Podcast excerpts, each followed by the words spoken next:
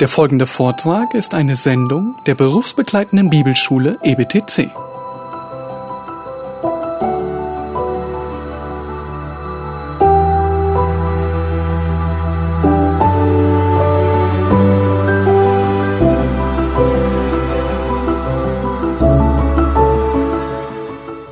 Ihr Lieben, äh, schlag bitte nochmal Johannes 15 auf.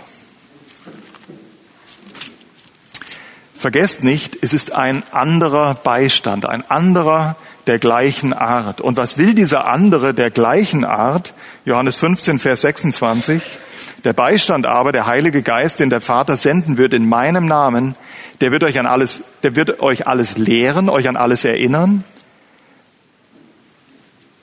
was ich euch gesagt habe.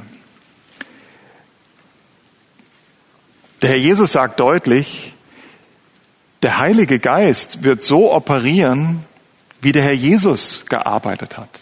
Im letzten will der Heilige Geist auf den Herrn Jesus hinweisen.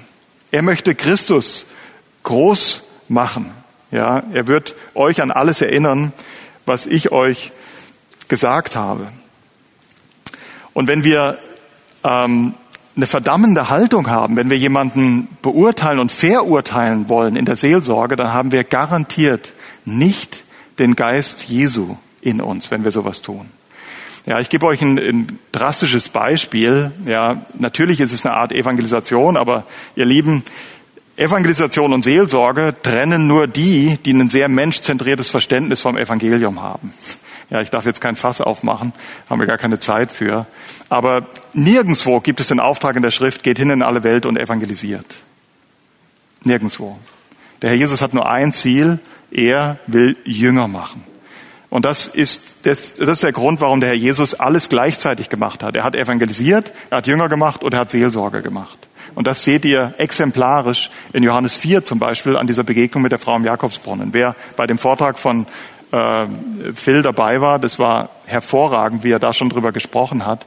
Ja, über diese Begegnung zwischen Christus. Ach nee, das war ja in der Vorkonferenz. Da waren viele von euch leider nicht dabei. Sorry. Ähm, da hat er aber mehr darüber gesprochen, wie der Herr Jesus seine Jünger ausgebildet hat. Ich möchte euch nochmal an Johannes 4 erinnern oder anders. Ja, ich frage dich jetzt, wenn du an der Stelle vom Herrn Jesus gewesen wärst und das Kennenlernen der Frau wäre schon abgeschlossen, weil der Herr Jesus war nun mal Gott, er wusste sowieso, ja, was die Frau alles getrieben hatte. Und nehmen wir an, du wüsstest es jetzt auch. Ist, diese Frau ist in deiner Gemeinde, du bist Ältester, du bestellst sie jetzt zu dir ein in dein Büro und du musst jetzt mit dieser Frau reden. Wie würdest du das tun? Was hast du vor, was hast du vor dir? Ich sag dir, Oh, na wunderbar. Nee, ist nicht wunderbar. Das ist äh, nicht äh, der richtige Kommentar. Genau. Weil wir, ja, das erste, was, was ich als Seelsorger denken würde, fünf Männer. Fünf Männer hast du gehabt. Und den, den du jetzt hast, ist auch nicht ein Mann.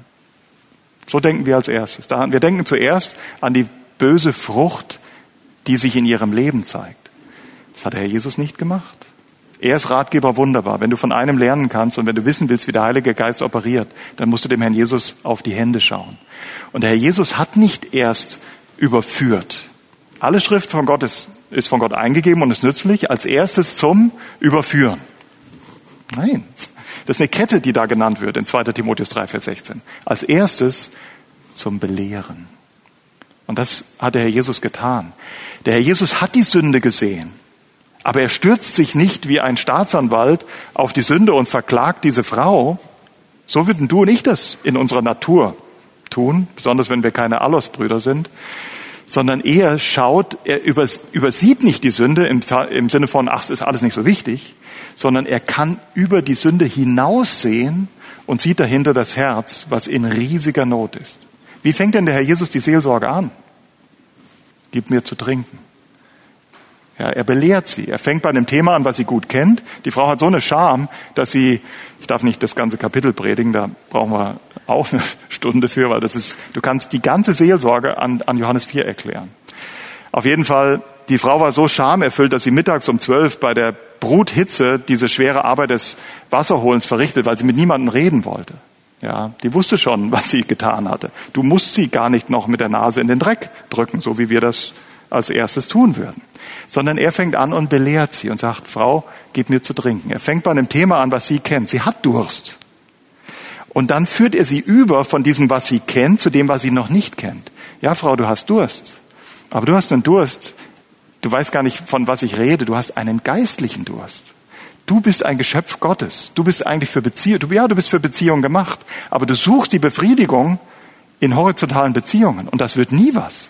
Was du brauchst ist, du musst lebendiges Wasser schmecken. Du musst die Beziehung mit Gott erkennen, was das bedeutet. Und wenn du in dieser Beziehung lebst, das macht dich wirklich frei. Dann hängst du dich nicht mehr an einem Mann an den anderen. Dann verstehst du überhaupt, und das ist eine Botschaft für uns alle, für was uns Gott überhaupt Beziehung gegeben hat. Nicht um irgendwelche Bedürfnisse zu stillen, sondern um ihn darin zu verherrlichen.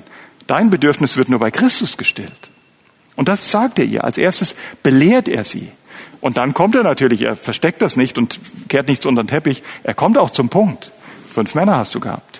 Und den, den du jetzt hast, ist auch nicht dein Mann. Und dann denken manche, und dann bin ich gleich fertig mit Johannes 4, aber das müsst ihr einfach studieren. Ja, dann denken manche Ausleger, ich habe keinen Kommentator gesehen bis jetzt, der das in meinen Augen richtig auslegt. Ja, wo sollen wir anbeten, sagt die Frau auf Garizim, ja, so wie, sie war ja Samariterin, oder habt ihr Recht, ihr Juden, ja, muss ich da doch runter nach Jerusalem zum Tempel? Da sagen alle Ausleger, ah, die war jetzt peinlich berührt und die will das Thema wechseln. Die Frau ist klüger wie jeder Ausleger, den wir heute lesen können. Der Jesus hat sie vorher belehrt. Du wirst nur wirklich zur Ruhe kommen in deinem Leben, wenn du eine lebendige Beziehung mit mir hast lebendiges Wasser, wenn du davon kostest, was es heißt, ungebrochene Gemeinschaft mit dem Schöpfer zu haben, für was du gemacht wurdest.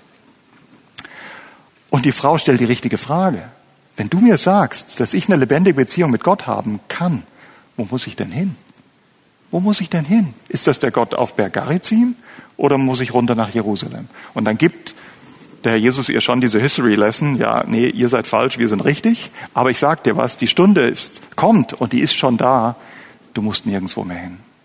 Du musst nur ein Anbeter werden in Geist und in Wahrheit.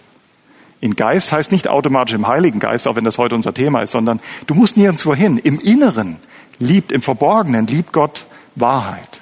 Wenn du im Inneren dein Leben vor Gott und für Gott lebst, als dem, der sein Leben für dich gegeben hat und dich versöhnt hat, von dem du dich nicht verstecken musst und der alles weiß, dann kommt deine Seele wirklich zur Ruhe und dann musst du nicht still auf Wanderschaft gehen und irgendwo eine Befriedigung in deinem Haus, in deinem Auto, in deinem Boot oder in den fünf Männern suchen. Das ist die Seelsorge des Herrn Jesus. Und genau das möchte er auch mit dir tun. Wenn du einfach nur ein Verurteilender bist, wenn du ein Sündenjäger bist, dann geh auf die Knie und tu Buße. Du bist nichts, ja, kein gutes Werkzeug, auf keinen Fall ein Werkzeug des Heiligen Geistes oder des Herrn Jesus. Äh, der Herr Jesus wusste die perfekte Anthropologie, er hat uns geschaffen und er wusste auch die größte Not in unseren Herzen und er bringt die wahre Hoffnung und Wiederherstellung. Ich muss noch zu dem letzten Punkt kommen, weil wir eigentlich noch beim ersten Teil unseres Vortrages sind. Hoffnung, ähm, Entschuldigung, das Tun, der, das ist der Punkt D, ja, also ich muss Beziehung aufbauen, ich muss ihn lieben, ich muss ihn kennen und sein Problem, ich muss in Liebe mit ihm reden können und vom Wort her informiert mit ihm reden können, aber ich muss ihm auch helfen können beim Tun. Was ähm, und ich denke jetzt nicht an den Ratsuchenden. Man könnte sehr lange darüber reden, dass der, die, der Heilige Geist die Kraft dafür ist, dass das, was der Jesus von uns erwartet, auch er derjenige ist, der uns die Kraft dafür gibt, das umzusetzen. Das ist logisch und das wird an anderen Teilen, an anderen Vorträgen äh, hier in der Konferenz, glaube ich, abgedeckt. Paulus äh, betet häufiger für seine Gläubigen, für die Gemeinden, die er gegründet hat und die er, an die er Briefe geschrieben hat. Und es ist sehr interessant, mal das Gebetsleben des Paulus zu studieren. Und das ist vorbildlich, denke ich, für uns. Und ihr kennt wahrscheinlich alle Epheser 3, Vers 16 bis 19. Da sagt er, er gebe euch, ihr Fässern, nach dem Reichtum seiner Herrlichkeit mit Kraft gestärkt zu werden durch seinen Geist an dem inneren Menschen. Dass der Christus durch den Glauben in euren Herzen wohne und ihr in Liebe gewurzelt und gegründet seid, damit ihr imstande seid, mit allen Heiligen völlig zu erfassen, was die Breite und die Länge und die Höhe und die Tiefe ist und zu erkennen, die Erkenntnis übersteigende Liebe des Christus, damit ihr erfüllt werdet zur ganzen Fülle Gottes. Ihr Lieben, wenn, wenn es darum geht, Kraft zu haben für die Umsetzung, für das, was wir gelernt haben vom Wort her, aber das dann auch wirklich zu leben, ja, die Frucht des Geistes letztendlich hervorzubringen oder auch einem Ratsuchenden zu helfen, die Frucht des Geistes hervorzubringen, dann gibt es einen nicht besonders versteckten Schlüssel im Neuen Testament. Die Kraft liegt dazu nicht in uns, die liegt auch nicht in dem Ratsuchenden, die liegt bei Christus. Die liegt in dem Anschauen dessen, was Christi Wesen ist. Ja, er betet inständig, dass sie verstehen, was die Länge und die Breite und die Höhe und die Tiefe der alles übersteigenden Liebe Gottes im Herrn Jesus Christus ist. Warum tut er das? Ja, wie überwinden wir wirklich die Probleme nachher in der in der Jüngerschaft oder in der Seelsorge. Durchs Gesetz ist unsere, dann ist auch unsere Seelsorge gesetzlich. Ja, dann erheben wir nur den Zeigefinger und sagen, du musst, du musst und du musst. Das ist aber nicht die Kraft, die wirklich ausreicht. Dafür hat Gott uns das ganze Alte Testament gegeben. Ja, der Anspruch des Gesetzes kann uns verdammen, aber er kann uns nicht retten, schon gar nicht auch heiligen. Deswegen braucht der Ratsuchende, das müssen wir als Ratgeber verstehen, Ratsuchende, deren Herz still auf Wanderschaft gegangen ist, um sich eine Befriedigung außerhalb vom lebendigen Wasser, außerhalb von Christus zu besorgen, die brauchen was? Die brauchen das Evangelium. Das Evangelium ist nicht einfach nur, und das ist auch unser verschrobenes, selbstzentriertes, menschliches Denken heute, das Evangelium ist die Eintrittskarte in den Himmel. Ich habe erst, muss ich vorsichtig sein, dass keine Rückschlüsse ziehen kann, aber ich habe erst letzten Sonntag als Gast in einer fremden Gemeinde gepredigt und ich habe mir erlaubt, ich modifiziere ja selbst Predigten zu Bibelstunden und habe eine Frage gestellt. Und er hat auch tatsächlich geantwortet. Der eine in dem Saal, der genauso geantwortet hat, wie ich es wollte. Ja, ich habe ihn gefragt, was ist das, was ist, ich habe sie gefragt, was ist der Sinn des Lebens? Und wisst ihr, was die Antwort war? Genau das, was ich hören wollte. Gerettet werden. Das ist der Sinn des Lebens. Christus kennenlernen, Vergebung der Schuld erfahren, ewiges Leben haben. Das ist der Sinn des Lebens. Ich bin auch so erzogen worden. Aber mein Satz darauf ist immer, wenn das wirklich der Sinn des Lebens wäre, dann hätten Adam und Eva am sechsten Tag, wo alles sehr gut war, keinen Sinn im Leben gehabt. Die waren nämlich noch gar nicht in Sünde gefallen. Die konnten gar nicht gerettet werden. Das kann nicht der Sinn des Lebens sein. Aber wir sind so stark geprägt, ja, wir, wir missbrauchen sogar das Evangelium nur für uns, uns, uns und denken, das ist der Kern des Ganzen. Nein, das ist überhaupt nicht der Kern. Das Evangelium wurde schon verheißen, bevor die Menschen überhaupt geschaffen waren. Das muss ein bisschen größer sein. Mein liebster Satz dazu ist, und den dürft ihr euch vielleicht auch mal aufschreiben, das Evangelium ist der stärkste Ausdruck für das Wesen und die Herrlichkeit Gottes. Das ist das Evangelium. Nicht einfach nur eine Eintrittskarte in den Himmel. Das Evangelium ist der stärkste Ausdruck für die Gnade, für das Wesen, auch für die Heiligkeit, für die Herrlichkeit Gottes. Im Evangelium erkennst du seine ganze Heiligkeit. Es brauchte das Blut Jesu. Gott selbst und keiner weniger musste sterben. Aber im Evangelium erkennst du auch die ganze Gnade. Gott ist gekommen und ist in Christus ans Kreuz gegangen. Das Schöpfungswerk allein reichte nicht aus, damit Gott sich mitteilen konnte. Am Anfang war das Wort, ja, und Gott will sich mitteilen. Mit Worten teilt man sich mit. Das ist gar nicht so schwer, Johannes 1, 1 zu verstehen. Und das Wort wurde Fleisch und wohnte unter uns und wir haben seine Herrlichkeit angeschaut. Eine Herrlichkeit als des Eingeborenen vom Vater, voller Gnade und voller Wahrheit. Das ist der Sinn des Lebens, ihr Lieben. Ihn kennen und ihn lieben. Der Herr Jesus konnte das zusammenfassen. Diese Frage, die eigentlich eine Versuchung war, was ist denn das Wichtigste von allem? Gott zu lieben. Das ist der Sinn des Lebens. Und ich liebe ihn nur, wenn ich ihn kenne. Und ich kenne ihn nur, wenn er sich mitteilt. Und er teilt sich mit im Evangelium. Und deswegen ist das Evangelium nicht einfach nur für die Außenstehenden, das Evangelium ist für die Gläubigen. Ja, ich kann mit den Mund fusselig reden, ich sage das schon so oft in den letzten Monaten immer wieder, auch im Unterricht, aber vielleicht hat es ja einer von euch noch nicht mitbekommen. Ja, Johannes, äh, Entschuldigung, Römer 1, 15 ist immer mein klassisches Beispiel. Der gläubige Superapostel Paulus, der zweifelsohne wiedergeboren war, als er den Römerbrief geschrieben hat, schreibt an die Römer, die er noch nie besucht hatte. und sagt ihnen im ersten Evangelium, ich möchte gern mal zu euch kommen, unter anderem damit ich von euch Gnade erfahre, am Glauben gestärkt werde. Das war ein Allos-Bruder. Überlegt mal. Paulus schreibt an diese Römer, die er nie gesehen hat und sagt, ich muss mal zu euch kommen, weil dann werde ich im Glauben gestärkt, wenn ich sehe, was der Herr Jesus unter euch getan hat. Aber umgekehrt, ich will euch auch euch stärken. Und wie wollt er sie stärken? Wenn er mal nach Rom kommt, Vers 15, was will er ihnen dann verkündigen? Den gläubigen Römern das Evangelium. Ups. Eintrittskarte in den Himmel? Weit gefehlt. Und das ist auch kein Geheimnis. Wenn Paulus sich was vornimmt, dann tut das auch im gleichen Brief. Das könnt ihr mal in den anderen Briefen nachstudieren. Ja, wenn er das Evangelium den Römern bringen will, was macht er für den Rest bis Kapitel 12? Er bringt ihnen, also bis Ende Kapitel 11 und dann die Anwendung des Evangeliums, er bringt ihnen das Evangelium. Und das auf eine Art und Weise, was nicht unbedingt einfach nur für die Außenstehenden ist. Das ist für dich und für mich. Das ist für dich als Ratsuchender als, Entschuldigung, als Ratgeber.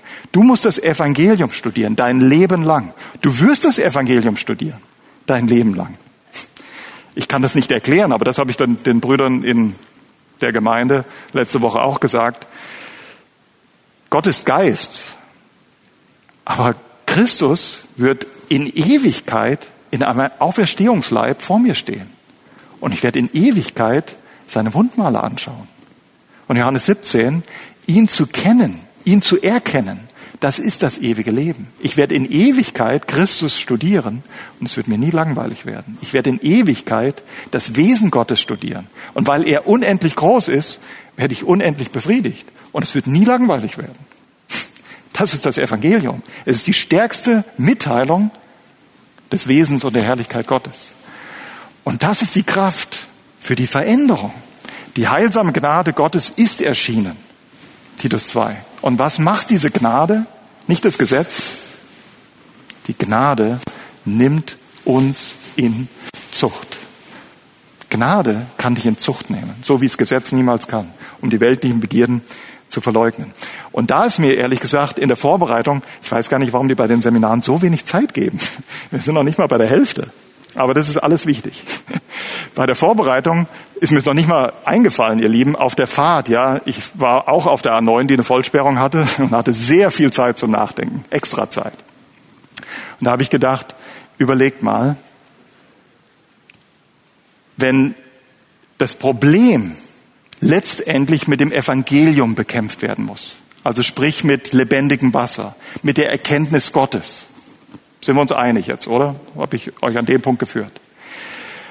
Dann heißt es ja, wir haben eine Evangeliumsanämie. Wir haben einen Mangel. Das ist eine Mangelerscheinung bei unserem Ratsuchenden. Der hat einen Mangel an Christuserkenntnis. Richtig? Und wer will ihm denn Christus groß machen? Was ist denn der Dienst? Das war so eine gute Predigt, ja, von, von Phil zum, zum, äh, zum Heiligen Geist. Ja, was der Heilige Geist wirklich will. Darf ich zum Heiligen Geist beten? Natürlich darf ich beten, aber er ist der Scheinwerfer. Keiner sagt, boah, was für ein toller Scheinwerfer. Der Heilige Geist will eben Christus, sein Wesen groß machen. Das heißt, und das gilt jetzt für den Ratsuchenden genauso wie für dich als Ratgeber, wenn du in der Seelsorge eher ein verdammender Gesetzlicher bist und Christus nicht groß machen kannst, wisst ihr, was vielleicht passiert ist in deinem Leben? Du hast den Heiligen Geist betrübt. Der Heilige Geist wirkt nicht so. Weil das ist die Kette, ja, da ist das Problem. Das Problem wird bearbeitet von Gnade, von der Erkenntnis, die Gnade nimmt mich in Zucht, vom Evangelium. Und wie nur kann ich als Gläubiger fortwährend dieses Evangelium sehen? Wie kann ich nur nicht zu einem Epheser werden und diesen Vorwurf hören müssen, du hast die erste Liebe verlassen? Durch den Heiligen Geist. Indem ich den Heiligen Geist eben nicht dämpfe nicht betrübe. Und deswegen will ich euch ansprechen als Seelsorger, lebst du wirklich im Geist? Bist du gefüllt mit Heiligen Geist? Wenn du eine stille Gewohnheitssünde hast, der du immer wieder frönst, ja, ich spreche mal euch Männer an, das fällt mir leichter, was tust du mit deinen Augen regelmäßig? Dann dämpfst du den Heiligen Geist. Dann kannst du das Evangelium nicht groß machen und dann bist du ein sehr stummes, äh, stumpfes Werkzeug im, in, in, im Werkzeugkasten des Heiligen Geistes in deiner Gemeinde an den Ratsuchenden. So, das wäre jetzt eigentlich ein guter Abschluss, fünf vor drei. Jetzt könnte ich noch einen Vers mit euch lesen und beten, aber das war der halbe Vortrag. Die zweite Hälfte gebe ich euch einfach nur im Schnelldurchlauf und ihr könnt die Punkte abschreiben. Und wen es interessiert, der fragt mich nochmal, dann kriegt ihr mein ganzes Skript, ist alles ausformuliert, wie immer. Die mich kennen, die kennen das schon. Könnt ihr euch dann nachher irgendwie irgendwo runterladen oder als PDF zuschicken lassen.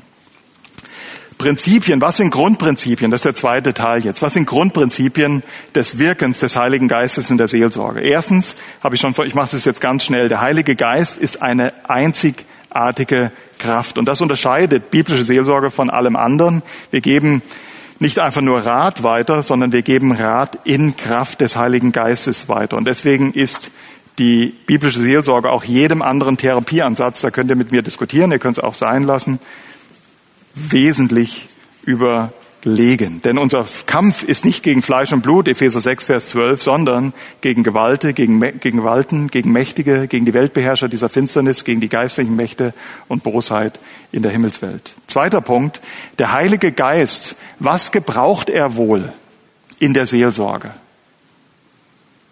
Überraschung. Ja, er hat sich solche Mühe gegeben, 1180 Kapitel, buchstäblich, Wort für Wort, verbal zu inspirieren, dann darfst du einmal raten, was der Heilige Geist tatsächlich in der Seelsorge gebrauchen möchte. Sein vornehmstes Werkzeug ist das Wort Gottes. Johannes 17, Vers 17, heilige sie durch die Wahrheit, dein Wort ist Wahrheit. Es ist nicht die Weisheit von Sigmund Freud. Es sind nicht die Ideen von Skinner oder Rogers oder Maslow. Es ist das Wort Gottes, was der Heilige Geist gebrauchen will und wird. Und manchmal einfach nur bei einem einstündigen Essen von einer Pizza ja, krempelt er ein Leben komplett um. Preis den Herrn dafür.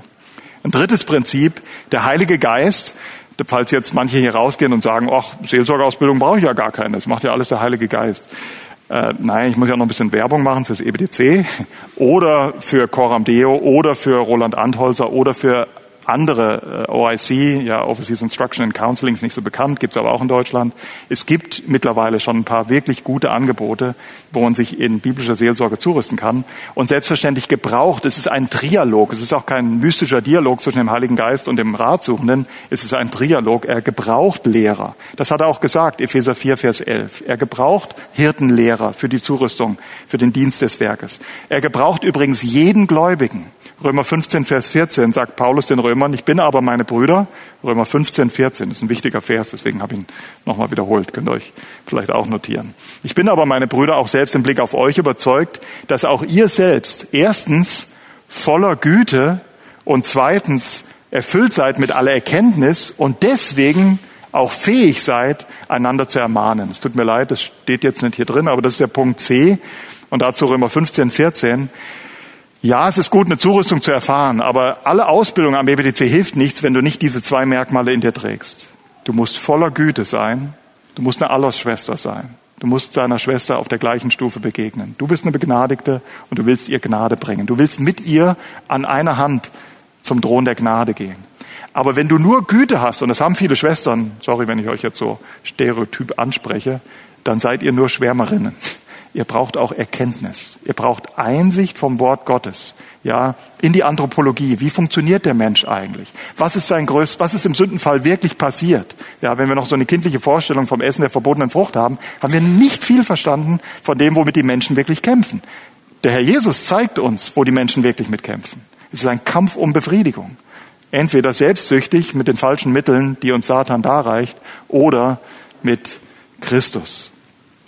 Also du brauchst Erkenntnis und deswegen ermutige ich dich, hol dir auch Erkenntnis. Das kann man nicht nur, aber das kann man auch in einem Seelsorgekurs beim EBDC lernen. Ähm, oder die Ältesten, ja, das wissen wir, Apostelgeschichte 20, Vers 28, sind auch wirklich eingesetzt für diesen Dienst der Seelsorge. Ihr solltet die besten Seelsorger der Gemeinde sein. Und das ist übrigens, ich weiß nicht, ob die Botschaft von hier aus in die Welt geht, aber das ist schade, dass sich zu den Seelsorgekursen nicht nur beim EBDC meistens nur ganz gewöhnliche Männer und Frauen anmelden. Bitte versteht mich jetzt nicht falsch und, und seid mir nicht böse, dass ich das sage. Aber die ersten, die so einen umfassenden, 400 Stunden fassenden Kurs besuchen sollten, sind eure Leiter. Das sind die Ältesten. Sie sollten die besten Seelsorger in der Gemeinde sein. Und Gott wirkt. Ja, ich will da jetzt nicht mich mir widersprechen, sondern und auch kein Gegengewicht schaffen. Also wie, wie lange haben wir Zeit? Bis wie viel Uhr? Bis 16 Uhr. Bis wie, wie lange haben wir Zeit? Du, eigentlich vorbei. Ich dachte gerade, habe ich, hab ich was vertan? Vielleicht haben wir doch bis halb vier oder so. Ja, na gut, dann muss ich, muss ich doch Gas geben. Naja, das ist, also wer unbedingt einen Koffeinstoß braucht, der kann ja leise rausgehen. Aber ich gehe relativ schnell durch. Das ist nur noch mal ein wichtiger Punkt. Ähm, ihr Lieben, es ist ein Trialog und Gott gebraucht Menschen für diesen Dienst. Ja, wir, wir sehen das äh, bei Paulus. Ja, Paulus bei seiner Bekehrung kriegt er schon den Masterplan gesagt und, und Gott offenbart ihm das. Du bist mein auserwähltes Werkzeug. Aber wir, wir müssen uns eben als solche verstehen. Wir sind Werkzeuge. Gott hat sich das so erwählt. Ja, er macht sich nicht von uns abhängig, aber er möchte uns trotzdem gebrauchen. Und er möchte gute Werkzeuge gebrauchen. Er möchte liebevoll scharfe Werkzeuge, geschärfte muss man sagen, liebevoll, liebevolle und geschärfte Werkzeuge gebrauchen. Gute Beispiele davon sind, zum, sind, sind Bezalel oder Uri im Alten Testament. Ihr wisst, die wurden besonders befähigt vom Heiligen Geist übrigens, um diese ganzen Gerätschaften äh, und den Aufbau ja, der, der Stiftshütte herzurichten. Ähm, das Erfülltsein mit dem Heiligen Geist ist kein Ersatz für diese Fähigkeiten, für Intelligenz und Fertigkeiten. Die braucht man auch, aber vielleicht kann man es so ausdrücken, in der Folge äh, ersetzt der Heilige Geist nicht deine Begabung, sondern letztendlich handelt es sich um geisterfüllte Begabungen. Ja, du kannst dir die Begabung wie ein leeres Gefäß vorstellen, was gefüllt werden muss, damit es wirklich funktioniert. Die Begabungen und die Zurüstungen sind wichtig, aber das Le die sind tot für sich genommen ohne den Heiligen Geist. Ähm, vielleicht denkt ihr jetzt, oh Mann, der legt ja die Latte ganz schön hoch. Ich darf es auch umgekehrt machen. Wer hat schon eine formale Ausbildung in Seelsorge hinter sich? Nochmal laut melden. Keine Angst, ich frage dich nichts. Ja, ähm, dann weißt du wahrscheinlich ein großes Problem und das wissen die Lehrer auch, die sich so mühen um die Schüler es ist trotzdem ganz schön schwer, nachher die Sache auf den Asphalt zu kriegen, sagen die Amerikaner. Also wirklich äh, Praxis zu kriegen, also wirklich loszulegen. Versteht ihr? Also ich kenne äh, Schüler, die haben vielleicht sogar schon eine bessere Ausbildung genossen als ich und sitzen bei mir im Unterricht. Das ist ja auch irgendwie komisch, oder? Und denen möchte ich zurufen, es ist nicht Macht, es ist nicht Kraft, es bist nicht du, es ist der Heilige Geist, der wirken möchte. Und er gebraucht nun mal irdische Gefäße. Er hat sogar Wohlgefallen daran, wenn du denkst, ich kann das nicht. Das ist die beste Voraussetzung, loszulegen. Ja, nicht blind, ja, und nicht mit dem scharfen Messer äh, den anderen verletzen, aber es gibt auch die andere Seite, es gibt auch die Kehrseite. Es ist die Kraft des Heiligen Geistes, die wirklich was bewirkt. Es hängt im Letzten nicht von dir ab. Und das sollte uns A ermahnen, aber auch B wirklich ermutigen. Für die, die irgendwie nie denken, sie, ich hab's ja, ich kann jetzt anfangen. Die als noch, so, so bin ich gestrickt, ja, ich bin der Urdeutsche. Ja, außer mit der Pünktlichkeit. Aber ansonsten bin ich urdeutsch. Ja, ich denke mal, ich muss alles erst bis zum letzten exzessiv gelernt haben, bevor ich irgendjemandem was weitergeben kann. Ja, ich stehe auch mit, mit Furcht und Zittern vor so einem Vortrag, das ist keine Frage.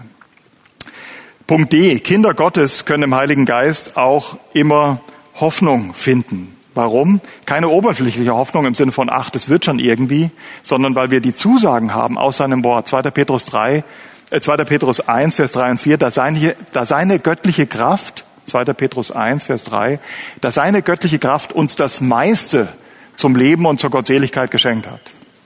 Protest, ihr Lieben.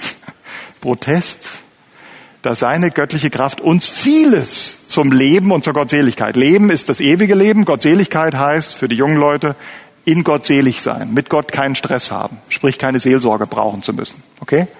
Ja, da Gott uns vieles, da seine göttliche Kraft uns vieles gegeben hat, das meiste gegeben hat, fast alles gegeben hat. Nein, ist alles falsch. Da seine göttliche Kraft uns alles zum Leben und zur Gottseligkeit geschenkt hat. Wenn du glaubst, die göttliche Kraft im Wort und im Geist reicht nicht aus für die Seelsorge, für die Gottseligkeit, dann kritisierst du das Werk Jesu Christi am Kreuz von Golgatha, weil dann sagst du, es reicht auch nicht aus fürs Leben, fürs ewige Leben. Seine göttliche Kraft, 2. Petrus 1, Vers 3 und 4, hat uns alles zum Leben und zur Gottseligkeit geschenkt. Durch was? Durch die Erkenntnis dessen, der uns berufen hat, durch seine eigene Herrlichkeit und Tugend. Und das nicht nur als Eintrittskarte in den Himmel, Römer 1, Vers 15, als fortwährendes Lebenselixier, um mich wirklich für Christus zu begeistern, weil das Evangelium ist der stärkste Ausdruck für das Wesen und die Herrlichkeit Gottes. Und wenn du für Christus begeistert bist, dann geht deine Seele nicht auf stille Wanderschaft, um dich in Bildung, in Schönheit, in Anerkennung oder in Beziehungen zu erfüllen und verherrlichen.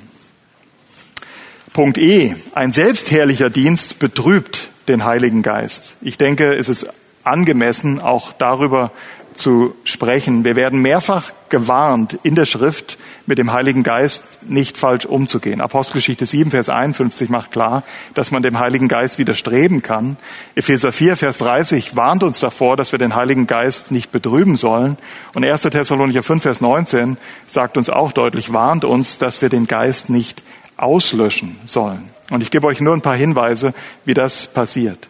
Wenn wir glauben, wir haben es geschafft, also jetzt der andere, ja, ich weiß, wie es geht, dann bist du, stehst du in Konkurrenz zum Heiligen Geist und der Heilige Geist gibt die Ehre keinem anderen. Wenn du deinen Dienst in Selbstabhängigkeit und Selbstherrlichkeit tust, dann wird der Heilige Geist darin nicht wirken können. Oder wenn ich aus eigener Weisheit Rat gebe und nicht aus der Weisheit, die wirklich aus dem Wort Gottes kommt. Der Heilige Geist benutzt das vornehmste Werkzeug und das ist die Weisheit, die er in sein Wort gelegt hat.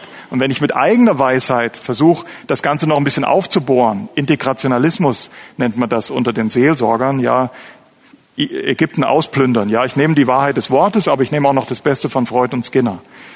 Der Heilige Geist wird da betrübt, weil dann, das würde bedeuten, der Herr Jesus war nicht Ratgeber wunderbar. Ja, der kam 2000 Jahre oder 1900 Jahre zu früh, weil dann kam erst Freud als Vater der modernen Psychotherapie. Das kann nicht sein. Der Herr Jesus war ausreichend. Er war der Ratgeber wunderbar. Und das Wort und der Geist, der andere Beistand, ja, andere der gleichen Art, und Herr Jesus ist Beistand, reichen aus. Wenn du den Heiligen Geist nur zu einem fernen Gehilfen machst, den du rufst, wenn du in der Seelsorge nicht mehr weiterkommst, dann betrübst du den Heiligen Geist. Wenn du eine überhöhte Sichtweise hast von Menschen und eine kleine, eine geringe Sichtweise von Gott, dann betrübst du den Heiligen Geist. Ja. Und ein letztes, ähm, gewissermaßen kann eine wachsende Erfahrung der Seelsorge auch ein zweischneidiges Schwert sein. Ja, es gibt vielleicht auch manche Frauen und Männer unter uns, die haben schon sehr viel biblische Seelsorge hinter sich und das kann ein zweischneidiges Schwert sein. Wenn du sehr oft in der, oder lange in der Seelsorge Erfahrung gesammelt hast, dann kann natürlich äh, diese Versuchung Einzug halten, ich verlasse mich jetzt doch auf meine Kompetenz. Ja, ich habe doch schon so vielen Rat gegeben, es hat schon so oft funktioniert. Das wird der Heilige Geist verwehren. Er möchte die Ehre keinem anderen geben, schon gar nicht dir, sondern dem Herrn Jesus Christus. Anstatt nach der Rolle des Heiligen Geistes in der Seelsorge zu fragen, sollten wir lieber danach fragen, welche Rolle der Seelsorger in der Seelsorge des Heiligen Geistes spielt.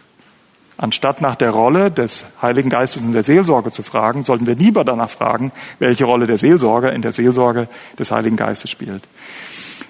Punkt F, dann sind wir fast durch. Der, Heilige, der, der Seelsorger muss durch das Wort Gottes erfüllt sein mit Heiligem Geist. Wir fragen uns manchmal, was bedeutet das eigentlich? Jetzt haben wir ein Echo.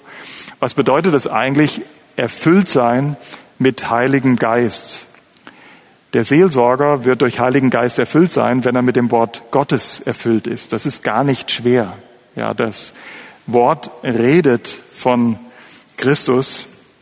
Im Wort erkenne ich Christus und wenn ich das Wort studiere, dann bin ich voll Christus, Geist, Christi Geist oder voll Heiligen Geist.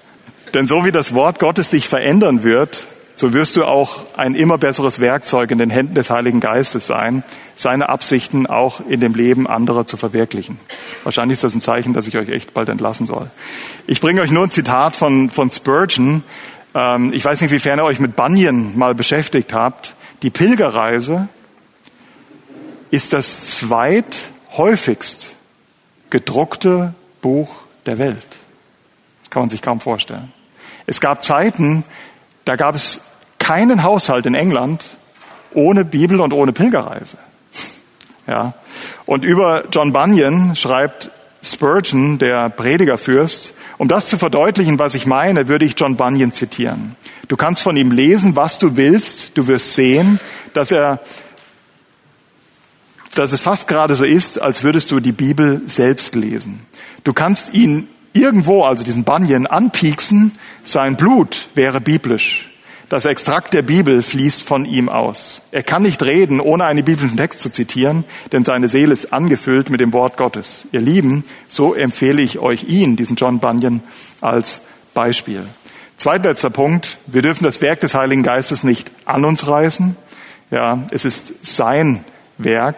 Ja, wir müssen aufpassen, dass wir, ähm, ja, dass die gläubigen Ehenfrauen nicht versuchen, ihre Männer zu verändern oder dass die gläubigen Ehemänner nicht versuchen, ihre Frauen zu verändern. Gleiches gilt für die Eltern den Kindern gegenüber oder vielleicht sogar umgekehrt. Es ist das, es ist der Werk, es ist das Werk des Geistes. Und das Letzte, wir müssen ihm auch die Ehre geben. Wenn sowas passiert, wie ich euch das eben gesagt habe, dieses erfolgreiche Pizzaessen, wir müssen ihm die Ehre geben. Das war nicht Mike. Ja, ich, wenn ihr den Rest von mir kennen würdet, dann wäre wär euch das viel deutlicher als, als, als mir das ist. Ähm, vielleicht, also wir müssen dem Heiligen Geist, ihr Lieben, die Ehre geben. Wenn sich jemand rühmt, 1. Korinther 1, Vers 31, dann rühme er sich des Herrn. Ich schließe mit einem Zitat von John MacArthur aus dem Buch Biblische Seelsorge. Allein der Heilige Geist kann eine grundlegende Veränderung des menschlichen Herzens bewirken. Darum ist der Heilige Geist das nötige Mittel bei jeder wirksamen biblischen Seelsorge. Der Seelsorger, der mit der biblischen Wahrheit bewaffnet ist, kann objektive Orientierungshilfe und Schritte zur Veränderung anbieten. Solange aber der Heilige Geist nicht am Herzen des Ratsuchenden wirkt, wird jede scheinbare Veränderung nur eine Illusion, oberflächlich oder vorübergehend sein. Und früher oder später wird es wieder zu denselben oder schlimmeren Problemen kommen. Es ist sinnlos, die Lösung für unsere Probleme in uns selbst zu suchen. Und es ist gewiss so, dass diejenigen, die sich um sich selbst drehen, um ihre Kindheitstraumata, ihre verletzten Gefühle, ihre emotionalen Sehnsüchte oder ihre egozentrischen Dinge, nie eine echte Lösung für ihre Nöte finden werden. Der wahre Gläubige jedoch hat einen Helfer, der in ihm wohnt. Das ist der Heilige Geist, der die objektive Wahrheit der Heiligen Schrift auf den Prozess der Heiligung anwendet. Doch auch er lenkt unsere Aufmerksamkeit nicht nach innen oder auf sich, auf den Heiligen Geist, sondern er weist uns vielmehr an, nach oben auf Christus zu schauen. Johannes 16, äh, 15, Vers 26. Wenn aber der Beistand kommen wird, den ich euch vom Vater senden werde, den Geist der Wahrheit, der vom Vater ausgeht, so wird er von mir Zeugnis geben. Letzten Endes muss der Ratsuchende sein Augenmerk auf Christus richten. Wir alle aber, 2. Korinther 3, Vers 18, schauen mit aufgedecktem Angesicht die Herrlichkeit des Herrn an und werden so verwandelt in dasselbe Bild von Herrlichkeit zu Herrlichkeit, wie es vom Herrn, dem Geist geschieht. Wie es vom Herrn, dem Geist geschieht. Das ist der Prozess der Heiligung und das ist das höchste Ziel jeder echten biblischen Seelsorge. Ich schließe mit dem Wort, was wir eingangs gelesen haben, Sacharja 4, Vers 6 nicht durch Macht, nicht durch Kraft, sondern durch meinen Geist, spricht der Herr, der Herrscharen. Amen. Amen. Dann stehen wir noch auf. Ich bete noch mit uns und dann.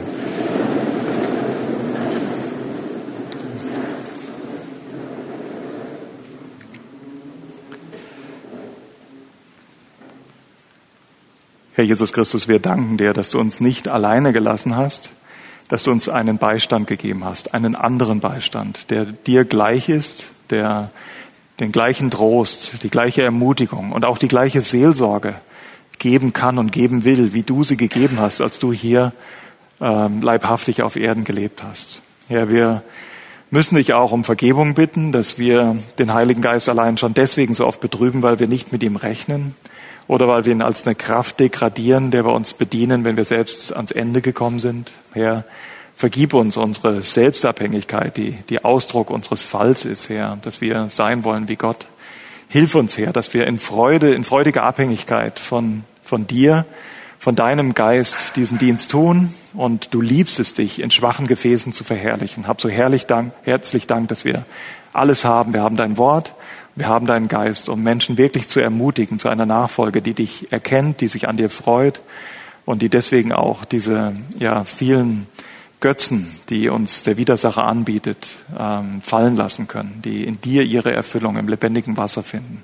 Hab Dank, Herr, für, ja, für dieses Vorrecht, Herr, dass wir jetzt schon in dieser, in dieser Ruhe, in diesem Frieden leben dürfen und das sogar in alle Ewigkeit, dir zur Ehre.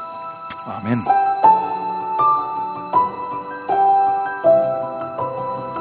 Diese Sendung war von der berufsbegleitenden Bibelschule EBTC.